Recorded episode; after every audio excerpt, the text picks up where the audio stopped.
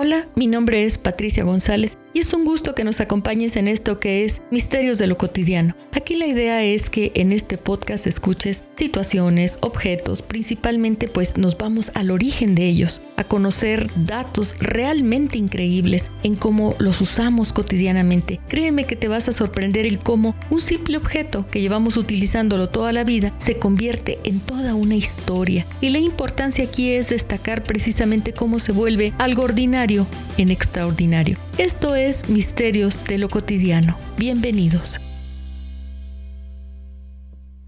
Bien, el día de hoy traigo un tema muy bonito en Misterios de lo Cotidiano. Sean bienvenidos. Vamos a hablar en relación a lo que es una mascota. Eh, nosotros inmediatamente pensamos o asociamos que una mascota, pues primero que nada, pues definitivamente es un, es un perrito, es un animal doméstico, es un gato. Y pues esto más que nada en realidad la mascota pues es, es cualquier animalito que hayamos domesticado para disfrutarlo a la hora de cuidarlos, de atenderlos o tenerlos simplemente con nosotros.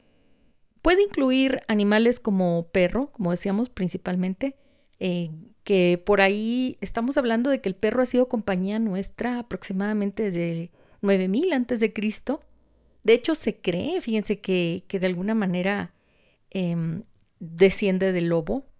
Eh, hay sedimentación neolítica que nos permite, pues, más que nada con, eh, contestar esta, esta, compañía entre el humano y, el perro. Por eh, las cuestiones óseas y el tamaño también es como determinan que posiblemente, pues sí, efectivamente, nueve mil años atrás el perro nos acompañaba. Se cree, como les decía, que proviene del lobo porque empezaron a hacer compañía de, de caza ellos, los perros, y digamos en este caso los lobos, notaron que nosotros teníamos una preferencia por un animal cárnico y al igual que ellos, entonces cuando se hacía una mancuerna, pues de esta manera se lograba mucho más fácil conseguir alimento. Y se fueron acostumbrando, los fuimos domesticando, dándoles de comer y, y de esta manera pues terminaron ayudándonos a nosotros en esa, en esa, en esa labor. Pero pues eh, también hay otra cuestión de que siempre hemos tenido animales para un propósito alimenticio. Digamos, cuando ya el, el hombre dejó de ser nómada, que se establece, pues no nada más ve la cuestión de, de, sembrar y de asentarse en un determinado lugar donde, donde haya oportunidad de cosechar, sino que también eh, se hace de, de, alimento en forma de, de animales, como es pues eh, las cabras, los borregos, las vacas y, y, pues en fin, este, las gallinas también son muy importantes, los conejos, de alguna manera los pavos, como normalmente aquí los conocemos como guajolotes, silvestres totalmente, pero hay unos muy, muy domesticados.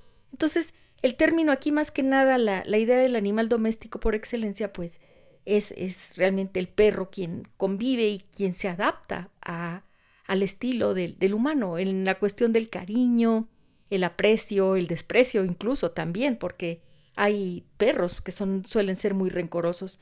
Hay otro tipo de, de, animales que integran también, digamos, el concepto de lo que son las mascotas y pueden ser, pues, eh, pájaros, pueden ser peces, eh, tortugas, incluso algunos reptiles eh, de tipo que pudiéramos haber considerado como exóticos, pues son parte, digamos, de lo que viene a ser pues un animal doméstico. Hoy, este, le digo también, pues eh, nos ayudan a, compartir cariño, compartir gustos, compartir eh, emoción por, eh, por atenderlos, por presumirlos, por tenerlos en sí. De hecho, hay una gran situación aquí de mercadotecnia para los, las mascotas, que hay incluso tiendas destinadas única y exclusivamente para el cuidado de estas y que pues tienen una gran eh, cantidad de objetos tanto para jugar como para asear, como para comer, digo, para alimentar. En fin, este tiene muchos propósitos y, pues parte de eso pues es integrar al, al humano con, con, sus mascotas. Existen mascotas, pero que ya este, digamos, también entran en el, en el ámbito de lo terapéutico. Normalmente es el perro aquel que, que se tiene, que tiende a, ser parte importante en el adiestramiento para que ayuden al humano, como es el, el que ayuda a las personas ciegas, el que es encargado de, de ayudar en el rescate policiaco, en rescates, en la cuestión policíaca también para detectar drogas, explosivos. Y incluso, fíjense que últimamente ha habido perros que debido precisamente al, al olfato que tienen, son eh, adiestrados para poder detectar el cáncer. Y también vemos que la compañía de gatos y perros llevados a un lugar donde hay personas mayores en retiro y descanso, ahí eh, son muy terapéuticos en el sentido de que acariciar una mascota ya lo pone a uno de buenas, pero pues es, es eh, algo que, que ya digamos es tan importante en nuestra vida. También hay otro tipo de mascotas que nos gusta verlas. Desafortunadamente muchas de ellas, todas su actividad es de noche, sin embargo nosotros en el día las tenemos, pueden ser las cobayas, los hámsters, y pues algún otro roedor que normalmente su hábito pues es nocturno, que es cuando escuchamos el brincadero. Otro animal que se ha domesticado de una forma pues eh, muy favorable son los hurones, que incluso conviven perfectamente con un gato, con un perro, y para los cuales pues ya también existe toda una gama de productos para tenerlos. Las tortugas, como le digo, las víboras, hay animales mucho más exóticos, tarántulas, en fin, las mascotas, pues eh, en estos tiempos, pues son una excelente compañía incluso para personas solas que comparten su vida con, un animalito. El que encabeza la, la, preferencia, pues sabemos que definitivamente son los perros, luego siguen los gatos, los pájaros, los peces, son animales que, que más conviven, digamos, como mascota con el hombre. Eh, igual, pues vemos que de alguna manera encauzamos ciertos sentimientos eh, de tipo muy, muy personal, lazos muy importantes que hacemos con ellos, a grado de que duele muchísimo el perderlos, eh, duele muchísimo verlos en problemas. El caso es que llegamos a, hacer una relación muy importante. Claro, hay que tener mucho cuidado aquí en no humanizar, no tratar de humanizarlo, no tratar de, de ponerles mamelucos o que el gorrito, incluso pasearlos en carriolas. Digo, ya esto empieza a rayar en algo que digamos ya es como parte del consumismo y al mismo tiempo parte de un comportamiento que no puede ser normal y que pues ya esto le compete más que nada, en este caso, pues a un profesional, ¿verdad? Eh, averiguar qué, qué, hay detrás de, toda esa atención que se tiene excesiva a los, a los animales.